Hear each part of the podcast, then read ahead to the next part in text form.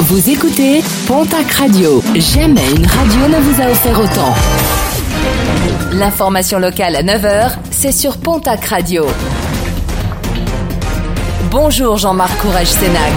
Bonjour à toutes et à tous. Une défaillance électrique à l'origine de l'incendie d'une habitation à Saint-Jean, non loin de Villeneuve de Marsan, dans les Landes. La façade et une grande partie du toit ont été détruites par les flammes malgré l'intervention d'une quinzaine de pompiers. Les cinq personnes qui occupaient les lieux ont pu se reloger par leurs propres moyens. Accident du travail hier matin dans une conserverie près de Limbeil. Un jeune homme âgé de 18 ans s'est blessé au niveau de la cuisse avec un couteau. Ce dernier, pris en charge par les secours, a été transporté vers l'hôpital de Pau. Plus de 150 gendarmes mobilisés sur les routes des Hautes-Pyrénées la nuit du réveillon et de multiples contrôles. 18 alcoolémies au volant ont été relevées ainsi qu'un refus d'obtempérer. À noter qu'un accident a été déploré. Un jeune conducteur de 19 ans est sorti seul de la route à Rabastins de Bigorre. Blessure légère mais gueule de bois. Ce dernier était en effet alcoolisé. Les gendarmes également appelés pour retrouver une jeune femme dont la disparition avait été signalée en fin de soirée. Mobilisés, sept militaires ainsi qu'une équipe cynophile pour la retrouver. Ce qui a été fait quelques heures plus tard où la jeune femme a été retrouvée saine et sauve.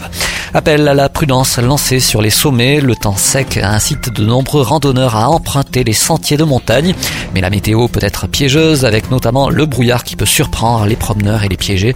Les interventions se sont d'ailleurs multipliées ces derniers jours pour ces raisons. Le prochain comptage simultané des dortoirs de Milan royaux se déroulera ce week-end dans plusieurs pays européens, mais aussi dans les Pyrénées. Des ornithologues bénévoles ou professionnels seront mobilisés afin de mieux appréhender leur évolution démographique, notamment.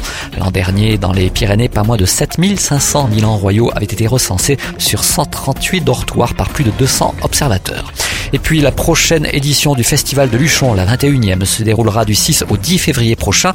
Une édition dont une très grande partie du programme sera dévoilée la semaine prochaine à Toulouse, jeudi très précisément. À noter que Jean-Louis Etienne, médecin et explorateur français, sera mis à l'honneur le jeudi 7 février lors d'une soirée dédiée au documentaire.